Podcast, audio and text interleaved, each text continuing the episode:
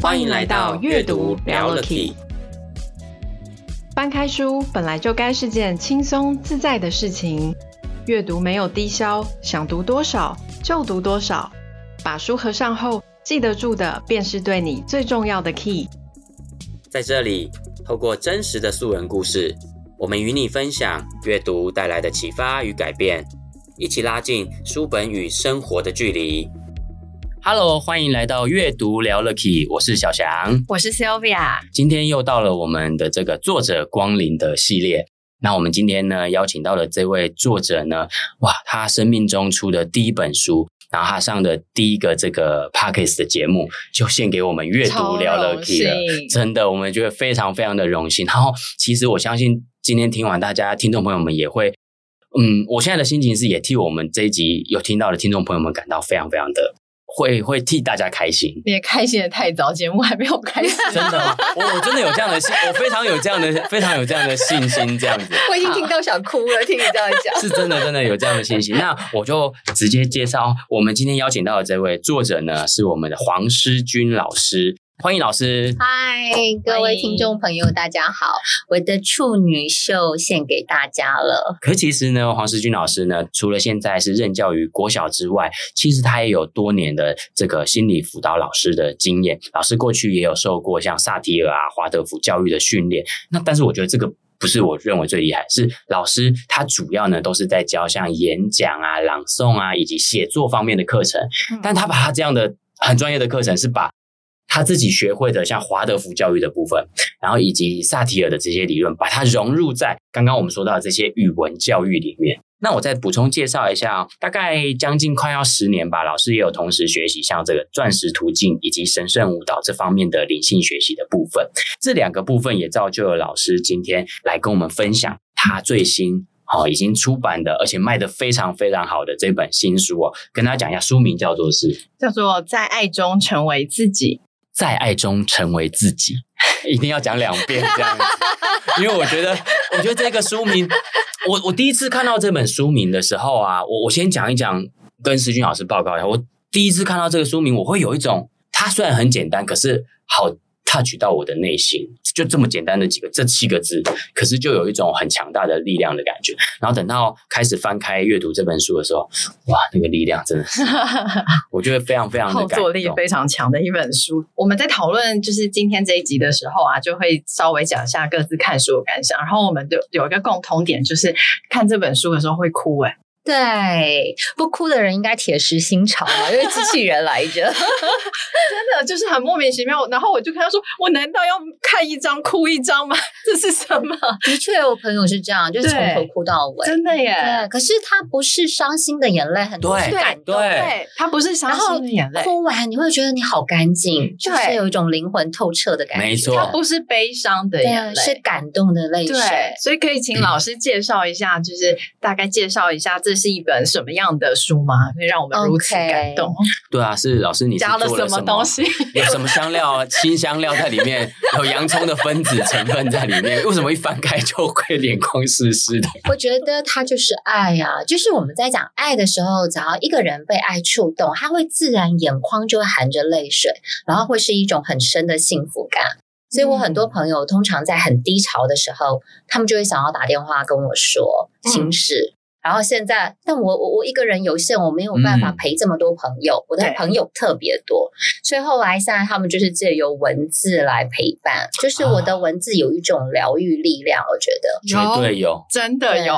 这个我我我们也要讲一个我们共同的感受，我们都觉得，因为以前我们在准备可能不同的书，我们想要做节目的时候，我们会试着当然先会去了解这本书的架构，然后重点是什么。但是我们一致觉得这本书的架构完全不足以代表这本书，对，它远远大于架构。真的，它最有价值的地方，我们一致认为是。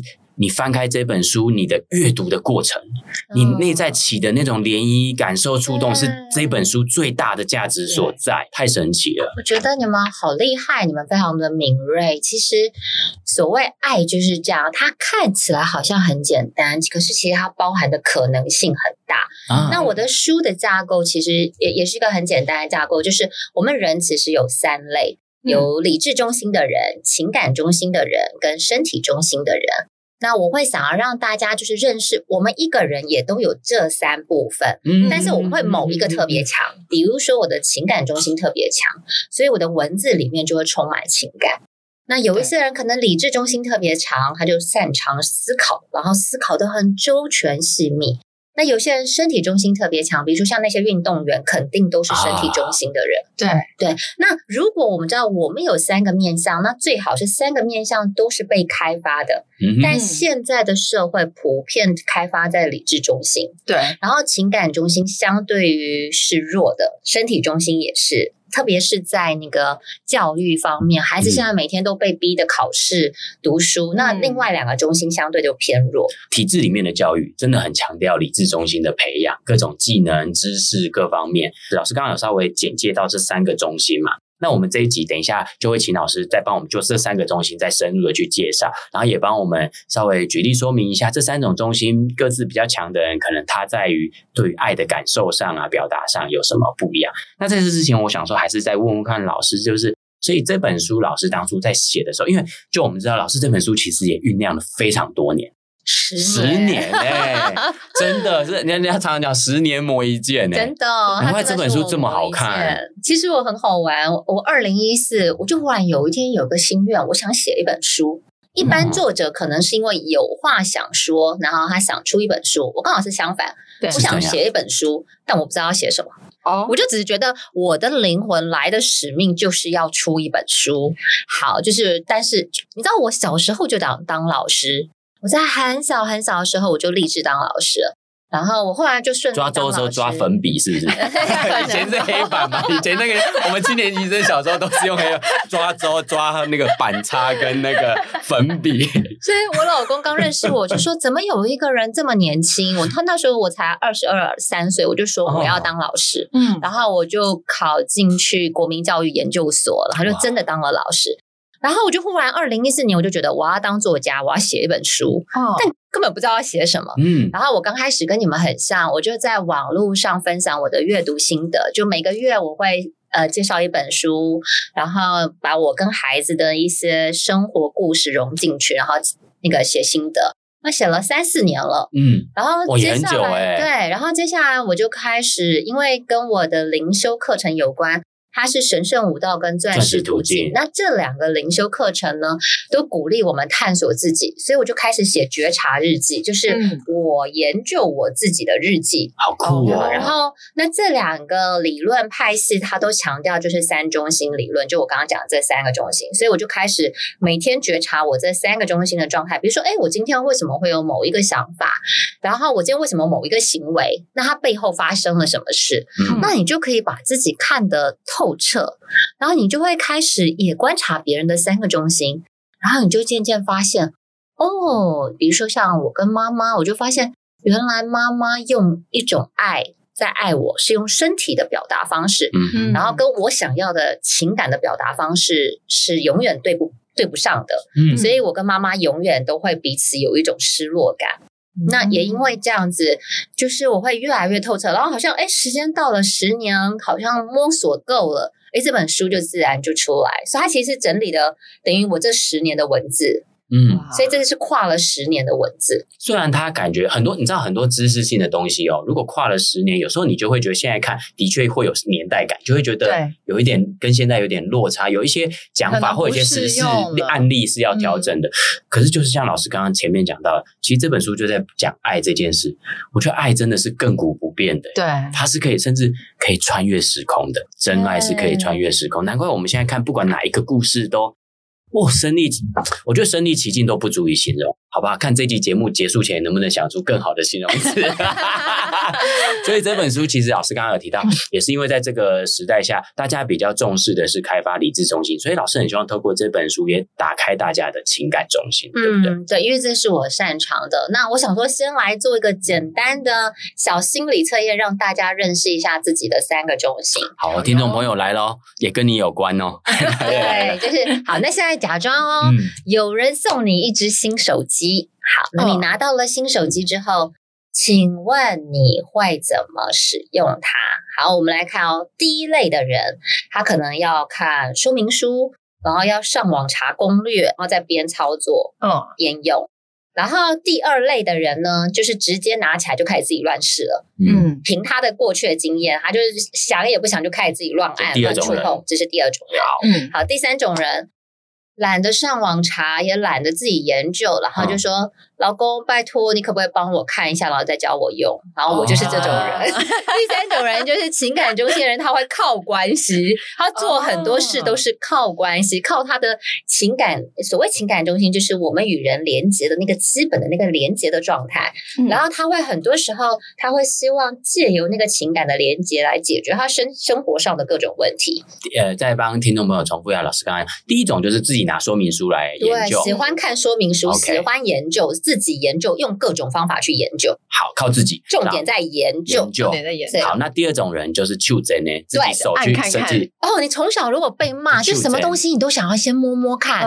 你是用手用身体去触碰。那有一些人就是真的去求真，就是没办法控制自己。求真呢，这种就是非常被念过两遍还是要身体中心，他们是靠身体来学习，他不是靠大脑。哎，我是第一种哎，老师，你刚刚觉得如果是新手机，我是第二种哎，你是第二种，就自己拿起来，我也不，我也不想问人，我而且我我我会想要自己弄，是因为我会觉得问别人就没有新鲜感，没有好奇感，没有那种第一类接触它，然后觉得很好玩，所有东西都可以自己尝试，因为问别人就好像你得到一种是第二手的感觉，所以我会觉得如果是新手机，我会是第二种，第第二种，哎，我会是第二种，但是理由不一样哎，你的理由是什么？我理由是因为我觉得这东西我自己有办法 figure out，我不想要去麻烦别人。好，你是因为不想麻烦别人。对，然后我觉得这那你会搭配说明书吗？重点是老师说的会研究说明书。因为有些人很喜欢看说明书，然后喜欢看好多攻略什么，就是不管做什么事，先上网查查攻略，然后再再决定要不要买或什么。那有一些人是很冲动，就买来就自己开始乱弄。对对，我会乱弄完之后开始看说明书。哦，就是如果你有弄不出来的，你就会去看。所以找别人帮忙会是我最后的一个手段。所以你的情感中心会最弱。对对，就是这样。就是我们我们每个人。都有三个中心，可是你会某一个特别强，像我就是情感中心特别强，那我就不喜欢用脑，我也懒得动手。所以老师，你就是直接问别人这个东西怎么用，什么东西都直接问别人。像我今天就很想问你们说，哎，怎么录 podcast？因为我想说接下来我可以来录有声书。哇，太棒了！对，就就是类似这样子，对，都会我都是靠关系来解决我生活的问题。嗯。对，所以就是每一个人不一样。那这个不是所有的情感中心都像我一样，嗯，只是我的意思是说，这个只是一个举例。好，比如说在第二个例子，就是去餐厅，对，你喜欢什么样的餐厅？好，比如说像情感中心，像我，我就很喜欢灯光美、气氛佳，东西好不好吃其次啊。嗯，哦，就是那个吃装潢，气氛好，对对对对对，就是吃感觉好，吃装潢吃可以拍照，对，情感中心的人在意美。在意美，哦、然后在意气氛，在意 feel，feel feel 要又有 feel 才行。这样好，那理智中心的人就要 CP 值高，他一定要上网找，然后那个 CP 值最高的餐厅，最好是又美又好吃又对的，他就会看很多评价。然后大概第三种，你知道，就会有人去那个夜市排队，怎样都要排到，都要吃到，那种通常是身体中心的人。怎么说？对他来讲，吃最重要，好吃最重要，所以他会把吃这件事就是。食欲，然后这件事摆在第一，所以像我绝对不会去夜市排队，就算再再好吃，我想到累死我了，然后又不美，然后可能我就会不想。我我试着区别，像像刚刚老师讲的例子，是不是在理智中心反而是在 CP 值？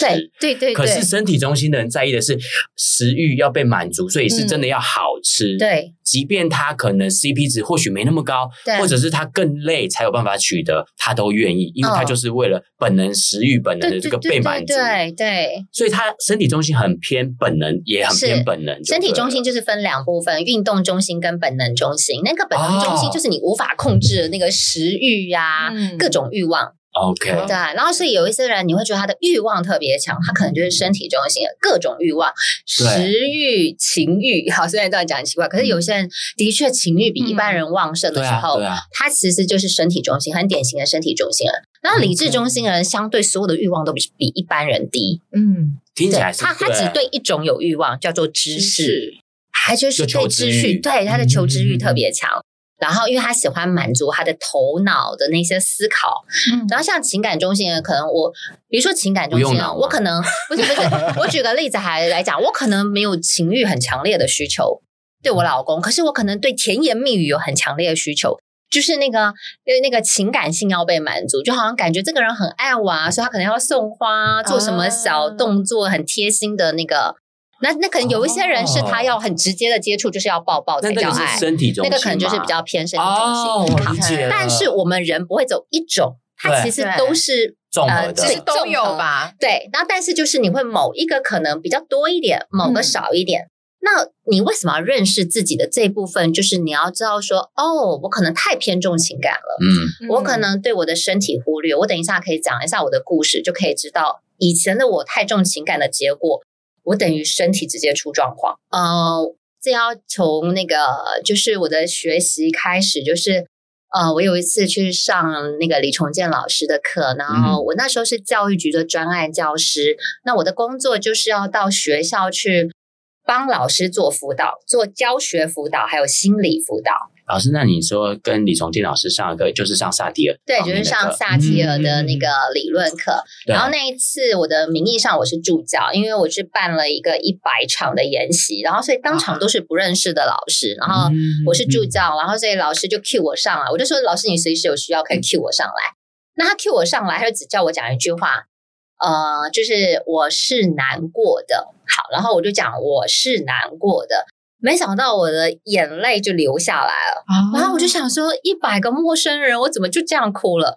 然后老师就瞪着我看，说我什么话都还没问你，你就哭了，然后我也觉得很纳闷，为什么我什么老师什么话都没讲，我就哭了？嗯，上台前被人家踩到吗？后来我发现，其实我内在有一块是真的是难过的。那这个其实是跟我的生命故事有关，被触动了嘛？对对，我觉得，我觉得就是那个那时候可能对自己的情，我我知道我情感很丰富，但我可能某一些情绪我并没有很真实的看见它跟接纳它。然后我就想起，呃，我自己，我那时候二零一五年我在呃，就是我去做健检，结果发现我有肺腺癌是第一期。嗯啊，对，然后就那个时候呢，呃，医生就说，呃，我建议你一个月内就开刀把它拿掉，因为肺腺癌从第一期到第四期，有些人很快三个月就直接走到第四期了。我有听过啊，扩散有。对，他说他有时候那个速度是你无法控制的，嗯、所以建议你就马上开刀。那因为我那时候我接了一个新的班级，才五年级，嗯，然后我会很希望陪孩子毕业，嗯，如果我选择开刀的话，我就必须要请至少半年到一年的休养的假，对，我就不能陪孩子学习，然后所以我回家就跟我老公说，我宁可死也要把学生带毕业，然后我只记得我老公就眼眶含泪，他他他没有办法说服我什么，因为他知道我的个性，那个时候的我。对我来讲，情感最大，我对孩子的爱最大。然后其他理智中心，比如说留得青山在，不怕没柴烧，就是我保持健康，也许我以后还可以教更多学生。对啊，对啊，那些东西我都没有想，完全没有理智。然后我的身体中心也就直接支持我的情感。嗯，所以我就真的就是这样，就是两年带完才去开刀。哇，然后很幸运，就还是第一期。嗯、但我就发现，哎，我总是把身体排在最后位。所以这也是为什么我会得癌症的原因啊！我就开始去研究各种情绪跟健康的关系，我就发现哦，原来我习惯性的为什么我说老师一叫我我是难过的，我眼泪就流下来。对啊，其实那是跟长期的委屈有关。也就是你看，我把我的学生的命摆在我的命前面，对，我把别人的需求摆在自己的需求前面的时候，其实你的内在始终是委屈的。嗯，然后这个也很有趣，就反映了我的身体状况。我的子宫有二十几颗肌瘤，嗯，那这二十几颗肌瘤最大的有十公分，天哪，很大颗哎。对，然后，然后最有趣的是，我就上网查那个子宫肌瘤的成因，然后他就说，女性大部分有子宫问题都跟委屈有关，压抑，情绪或是委屈自己。嗯，嗯，嗯，然后我那时候就想说，好。我觉得那个重建老师的课最对我最大的提醒就是，你必须要很诚实的面对你的情绪，然后接纳你的情绪。所以我做了一个决定，从此以后我要把自己摆在别人前面。嗯，然后你知道吗？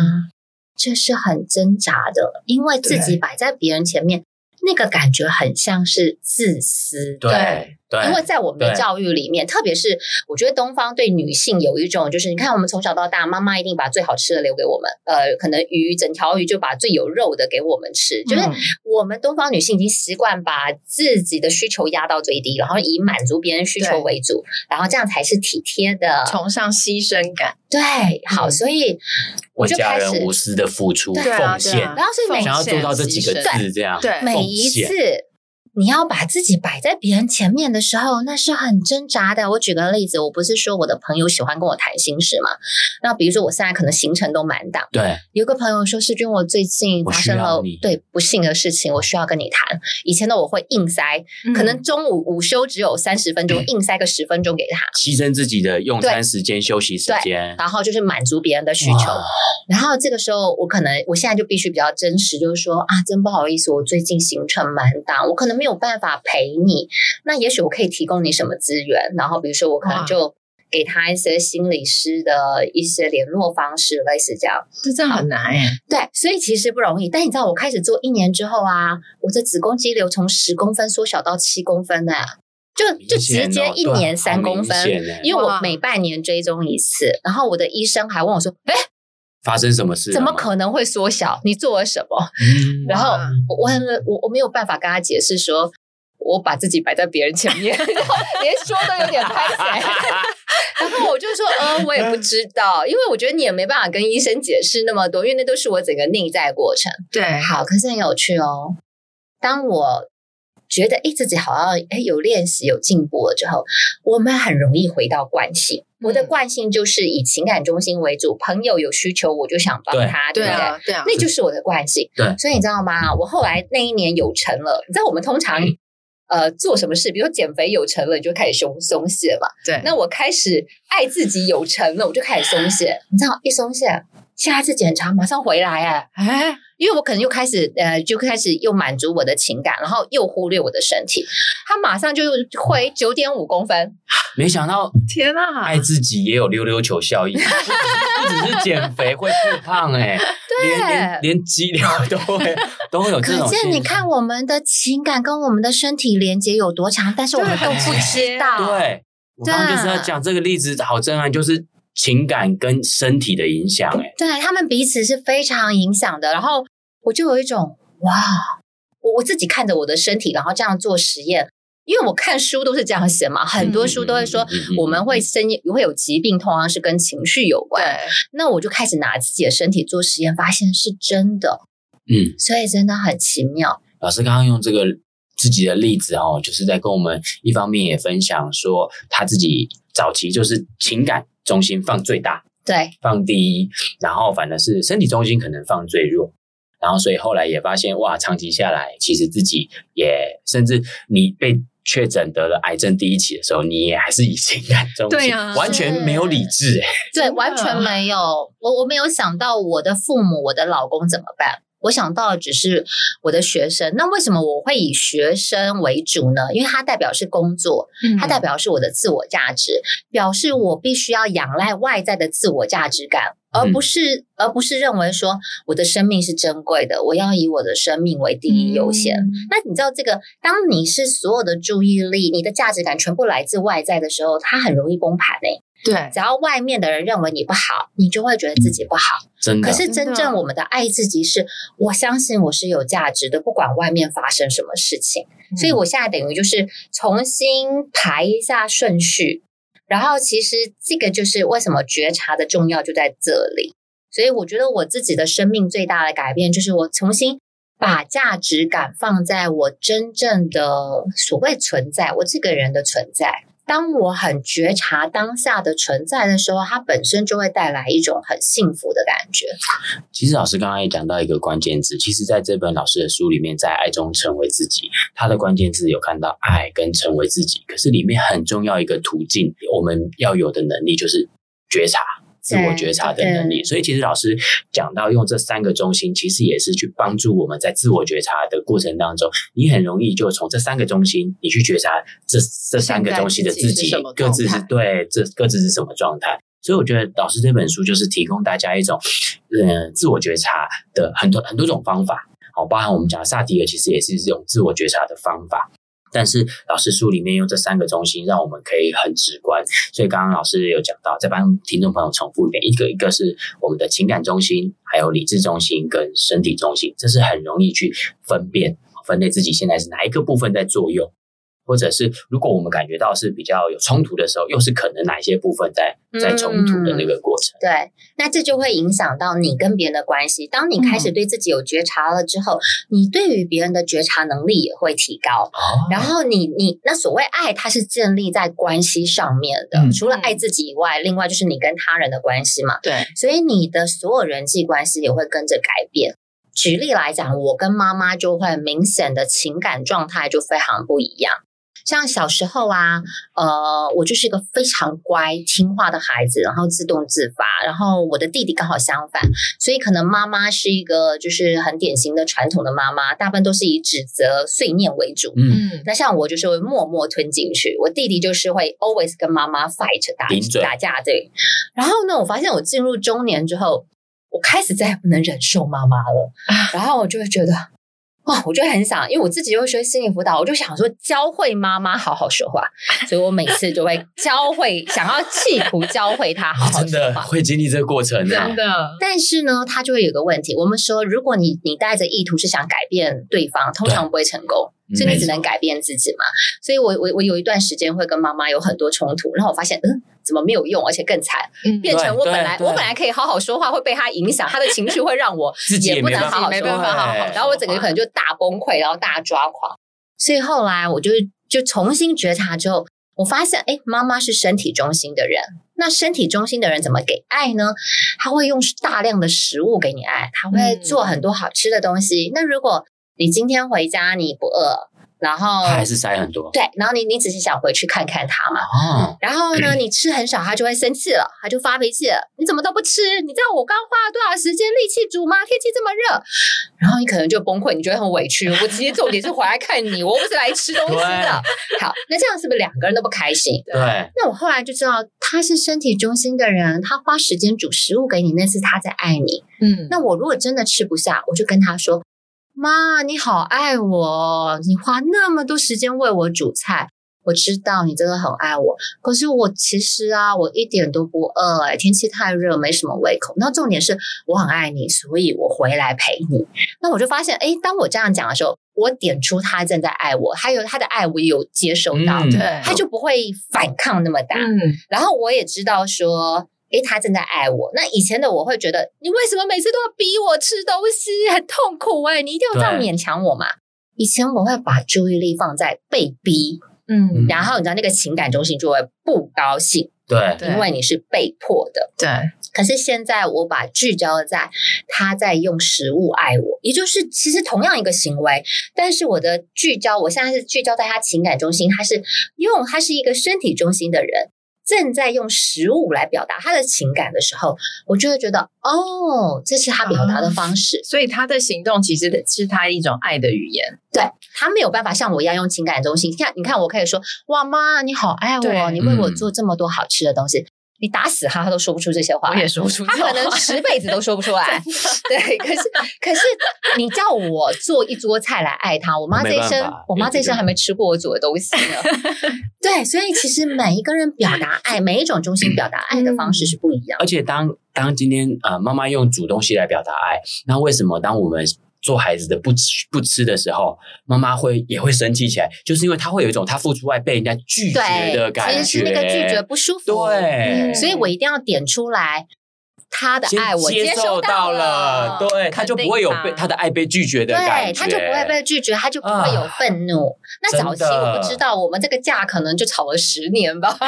我也跟老师好像哦，我觉得我从小也是这样的孩子，然后我妈妈，我弟弟也是那种比较属于会出状况的。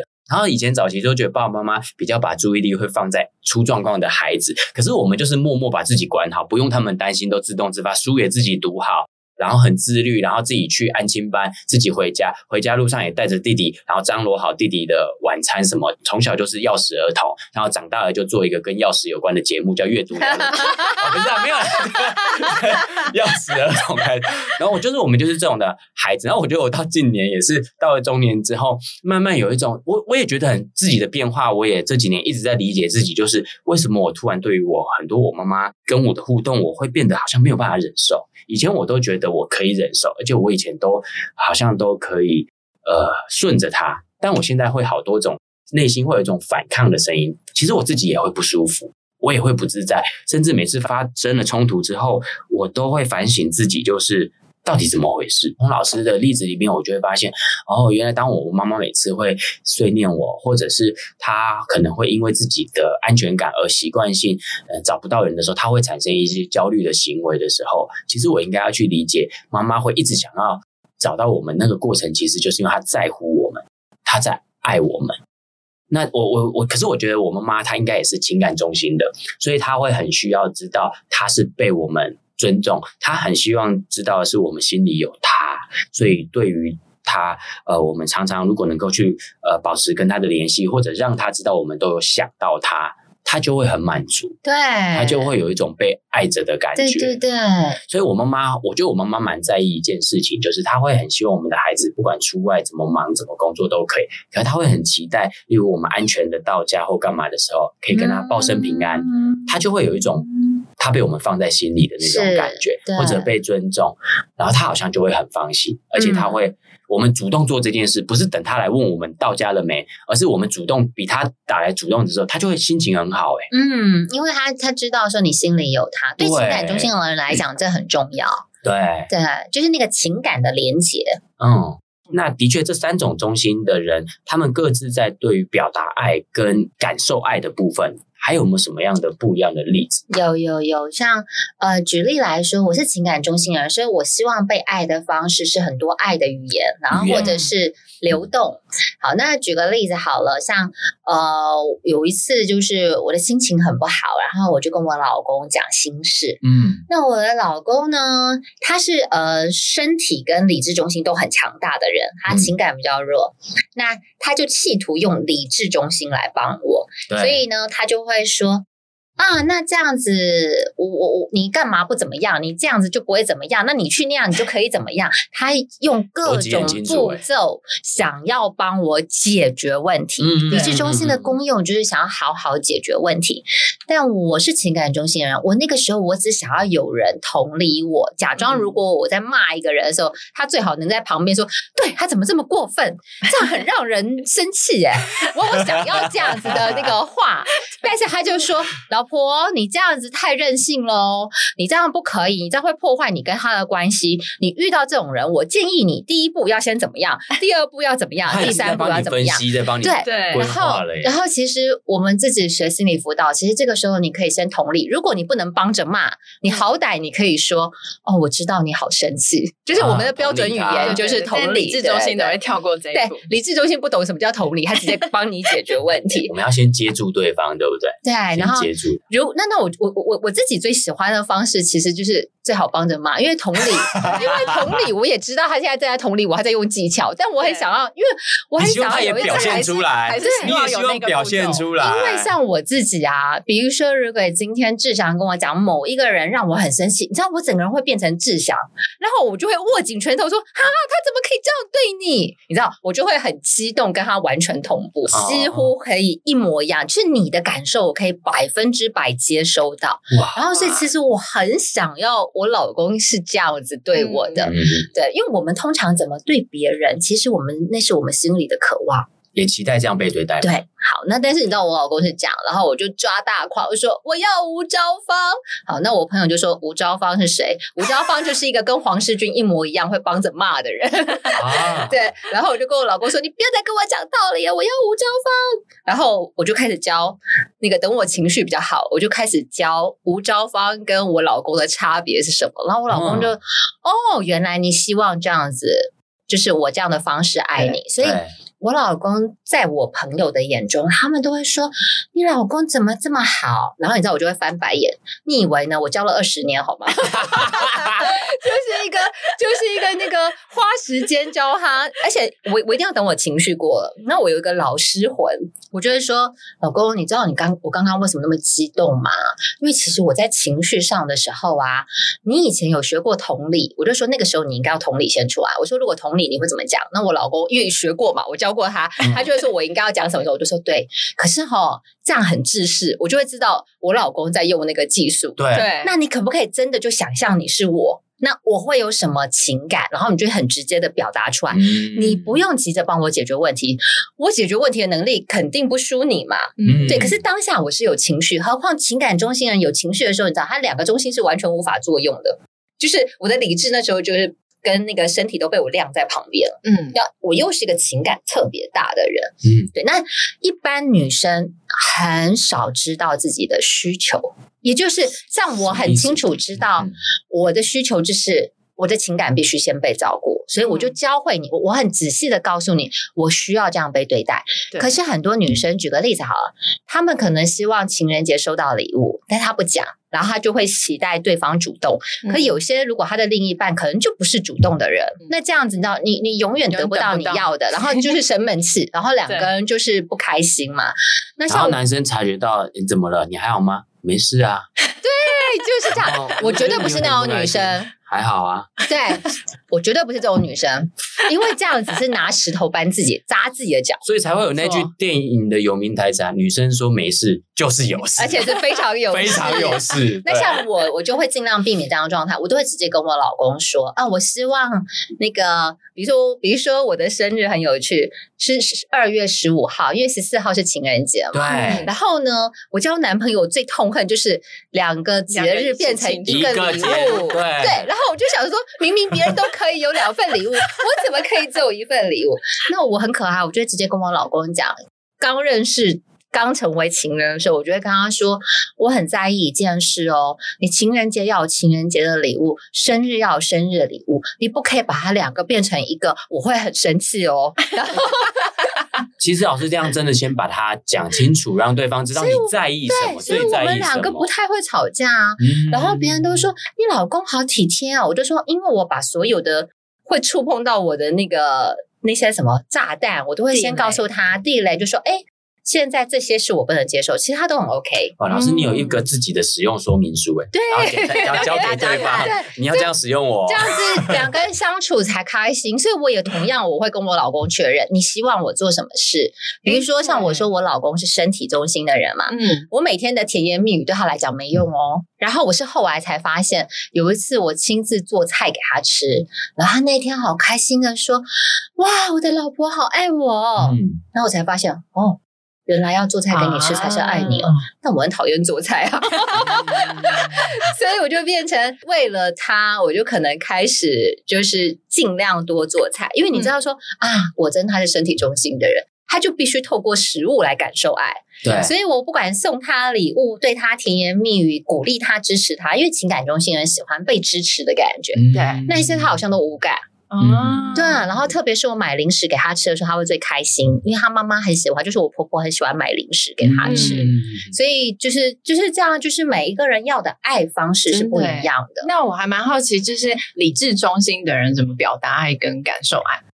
我自己个人觉得，理智中心的人，你就是陪他一起 很理智，有没有？对。然后，比如说你要夸奖他、赞美他，你也要很有条理，对，要言之有物，对，要有那个条列式。我有观察到你有以下三个优点，一点，哎，什么？但他就会觉得很被幸福。其中一之一还有一个小点，一之二。但是我觉得这只是其中一个，因为我说我们三个中心都有嘛，所以其实你是可。可以跟你的另一半，甚至你的父母沟通的。像像我每次离开前，我都会抱我妈，然后我就把它当成是此生的最后一次。哇！因为我自从我开刀之后，我就发现人可能随时会死掉。嗯，对，所以我就会很很认真的每一次抱我妈。可是我妈就很受不了，我妈就会把我推开，然后就说：“三爸嘞。对对啊，对，他又不喜欢这样，然后我就说啊，你不喜欢我这样抱你，你会害羞，对不对？但没关系，你就让我开心一下，我就让他知道说这是我喜欢的方式。嗯，对。那其实他他是带着笑的。嗯嗯。老师，理智中心的人表达爱跟感受爱，是不是还有一个？我刚刚也想到，从老师讲的。是不是他去帮助对方解决问题，对呀，或者对方帮他解决问题，他也会觉得这是对方在爱我的。对，因为像我老公，我就发现他就是很爱解决问题，然后他很容易就进入理智，然后说道理。应该说你乖乖听他的话。哦，这个会让他觉得你在爱着他。嗯、哦，因为你很尊重他，你把他的话当圣旨，就是你会很重视他说的话，然后你最好不要那个，就是太多的反对意见，然后每次他说什么都是对，很有道理，然后就是一直点头，拼命赞同。你也要能够，你也要能够称赞他有逻辑的这件事，对，他就会觉得他，因为因为他中意的，他重视的是那个逻辑思考的那个价值感。然后他也因为这样展现了价值感。应该说，我们要给对方爱的时候，是让对方有价值感，然后觉得被欣赏。对，因为真正给予爱的时候，它是正向的爱了，不是扭曲的爱。嗯，对，要不然其实我们很多现在父母不是给的爱的方式，其实都是有点勒索性的爱嘛，所以才会有情勒这个词啊。对，其实是以爱之名，其实它还是爱。嗯，所以我不会说，我我我不太喜欢用情勒的方式，因为我我会觉得说，他其实是在给爱，只是他自己用的方式是有一点负面，他自己不晓得。对，那像我我因为以前我妈妈可能也会常常这样，她希望我们常回去陪她嘛。对。但是后来我就会知道说，哇，妈妈好爱我，她想见我。那这样我就会我比较舒服。嗯。如果我心里想的是他又在情了我，我发现这样之后我会离爱更远，然后我们的关系会更差。嗯。所以我现在都比较聚焦是在就是那个。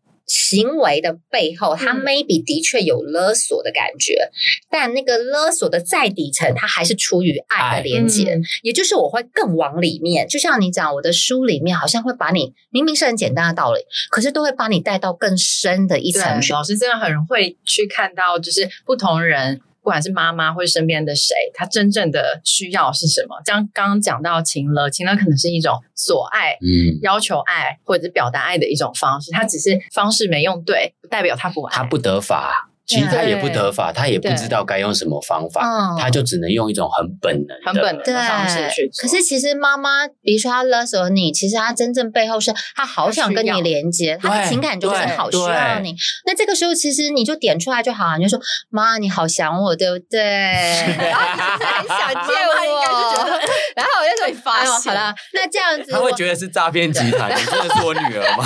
然后我就说，那我这我还是会告诉他我的现实状况，我最近真的好忙哦，然后其实你知道，我就是在想，我也好想硬挤出时间来回去看你哦。嗯，那我我我试试看，我可不可以什么时候去看你？好吧？啊，如果不行，你可以下个礼拜嘛。其实他只要知道他的心意是被接受到，他就会说啊，你这么忙啊，你不要回来了，你不要回来了啦。他反而还可以体谅你。对对对，我就要讲，就是因为他觉得他自己被接住了，所以他被接住的时候，他也不会去有对立的感觉或者反抗的感觉。那人一旦卸下那种反抗的感觉，它里面最柔软的，它就自然的展现。那它最柔软的是什么？就是体谅你，他才能够。其实有时候妈妈不是不体谅，是他那层防卫还挡着他展露体谅。对对对，反正我们能够做的就是用他可以的方法，帮他把外层那个还挡住他内在柔软的那块，是帮他稍微拨开一下。那他内在那个最温暖的那个阳光，就会透过乌云就可以照耀我们。你抓到我书的重点了，在情感中心的互动中，因为我们都害怕受伤害，所以其实我们都会有一层盔甲。嗯啊、呃，这是真的有理论，就是钻石途径我的另外一个灵修课程，它就会讲盔甲理论，之后我们会有一层防卫机制，然后那个防卫机制就会阻挡我们去感受爱。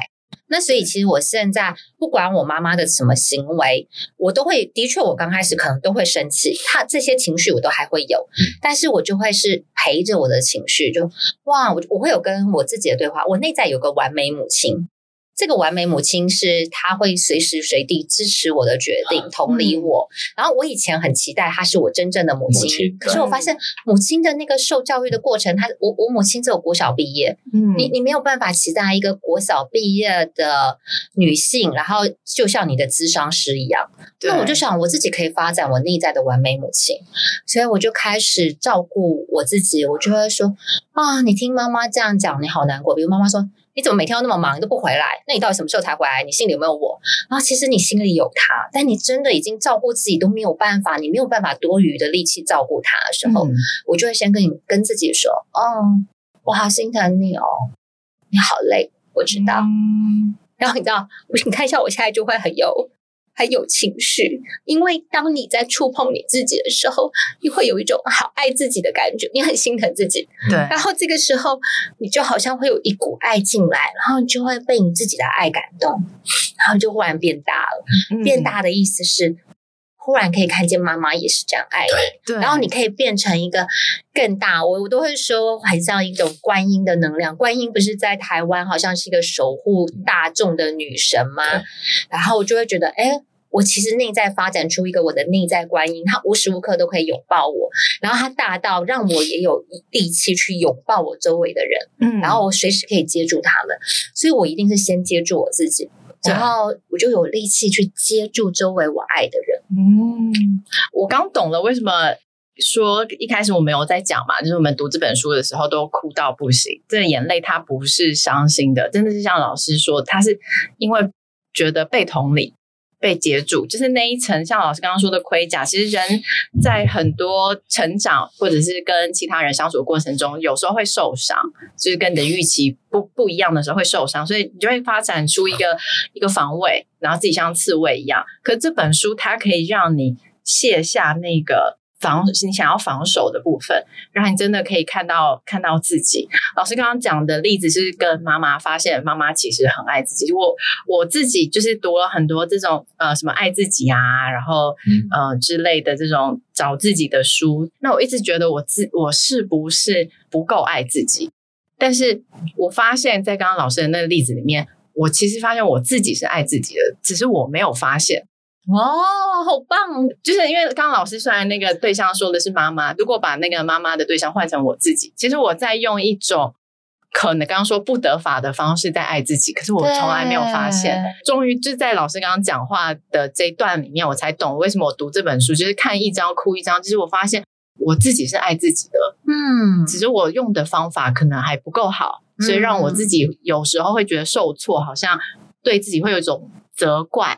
嗯，或者是或者是挣扎，可是我是爱自己的，嗯、只是我还在找，呃，我可能需要找到更好、更了解自己，然后用更好的方式来对待自己。那我觉得这个是在书里面老师透过就是这三大中心，每一篇不一样不一样的故事，虽然我觉得文字非常的温暖，然后平实，可是它真的可以把读者带到很深很深很深的心里面。然后可以去感受到这些，所以我觉得我我才发现，我现在才懂我哭什么耶。嗯，对，好棒哦！我到今天录音之前还在跟小翔说，我真的不懂这本书，我到底在哭什么？可我现在终于终于了解，他在哭，你碰到自己心里面最柔软的那一部分，然后你一触碰到他说，都会是感动的泪水。对，所以他不是悲伤的，不是悲伤的，而且他停不下来，然后他会让他会让带给你力量。其实你看完之后，你忽然觉得，诶，好像生活中的挫折都不算什么了。对，你好像有力量可以继续下去。对对对对，有那种充电感觉。这一集哈，我 我原本刚刚真的在五分钟前，我原本好一度很想说，赶快想办法在眼泪还没掉下来之前，赶快结束这一集，因为就来不及了。对，就实在 hold 不住。因为呃，我觉得。我自己在读这本书也有一种感觉，就是老师虽然书里面是很多的一些故事，然后也没有很直接的讲到教你说哦，我现在要跟你讲一个怎么样爱自己的方，没有。可是我才光看前面的从序开始到第一章的前面几个故事，我在心里突然就有一种希望感。那个希望来自于什么？来自于一种近几年“爱自己”这三个字，对很多人是不断的在摸索、在探讨。然后我自己也很想要知道怎么样。我们可以怎么样真正的爱自己？但是我觉得好像没有一个很明确的方法，或者让我觉得确定的方式。可是我在读这本书的过程，我就会觉得老师都没有写到。可是为什么我跟着里面的故事，感受自己内心的时候，内心竟然就会对于爱自己的方向，好像燃起了一丝希望？我好像可以摸到一点我好像可以怎么爱自己哦，嗯，有这个感觉，我觉得好神奇。所以这个就是我觉得我我必须说，翻开老师的这本书，你就好像走进了一个场域，走进了一个房间。什么样的房间呢？是这个房间是你可以完全对自己、对他人不用有任何的防备的一个房间，就是很敞开。对，对你一打开这本书就，就就好像进入这个房间，你就在那个爱的场域里面被包住的感觉。嗯哎，你刚你哦，哎，亲爱的观众朋友，刚刚志祥很可爱的，默默的流了很多眼泪。我好想知道你的眼泪是什么。那这个就当做我们这个留在这边，我们下一集来聊。我们来勾一下，对，勾一下。你知道志强是一个男性，然后他就默默的流了好多眼泪，所以他刚刚我们中间一度我我就必须递卫生纸给他，我又怕是我用过的，我还要检查一下 卫生纸是干净的还是脏的。大家有听出来老师有一个习惯哦，用过的还会留在身上。不是 用过的是因为跟干净的放在一起，因为要丢垃圾，可是有时候你旁边没有垃圾桶，你只好先放在袋子里，这样。我是老师，好吗？我们不要乱丢垃圾。对对对，没错。好，那这一集真的很开心呢。我们请到在爱中成为自己的作者，我们的士钧老师，他刚刚在这一集里面也跟我们分享了觉察自我的一种方法，就是以三个中心：理智中心、情感中心跟身体中心来觉察自己。那这三种中心呢，也帮我们举了很多的例子，包含说怎么样表达爱，怎么样感受爱。那我们这一集就先跟石俊老师聊到这边。那下一集我们还要继续跟大家在这个书里面，我们再来跟大家聊一些更深的。老师觉得什么是爱，什么是自己，以及怎么成为自己。好，那我们这一集阅读聊聊 Key 就跟大家聊到这边，我们下一集跟石俊老师继续聊一聊这本书。拜拜，谢谢大家，谢谢，谢谢志祥跟 Sylvia。